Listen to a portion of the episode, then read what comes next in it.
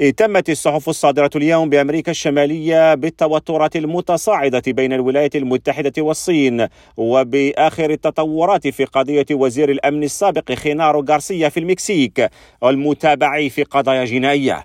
وهكذا كتبت صحيفة وول ستريت جورنال أن السلطات الصينية انتقدت قرار الولايات المتحدة بإسقاط المنطاد الذي يشتبه في أنه قادم من الصين واصفة العملية بأنها انتهاك خطير للممارسات الدولية.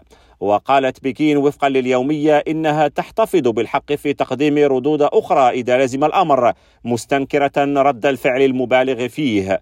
وفي موضوع آخر كتبت نيويورك تايمز أن الرئيس الأمريكي يستعد لإلقاء خطاب حالة الاتحاد يوم الثلاثاء القادم.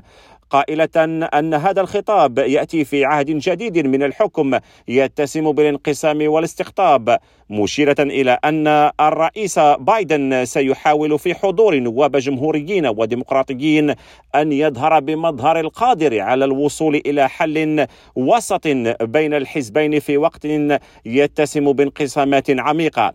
وفي المكسيك تابعت يومية ميلينيو التطورات الجديدة في قضية وزير الأمن السابق خينارو غارسيا بتهم جنائية في الولايات المتحدة مشيرة إلى أن دفاع المتهم يسعى إلى تجنب شهادات جديدة حول تقديمه رشاوى لوسائل إعلام مكسيكية. كريم عوفي راديو نيويورك.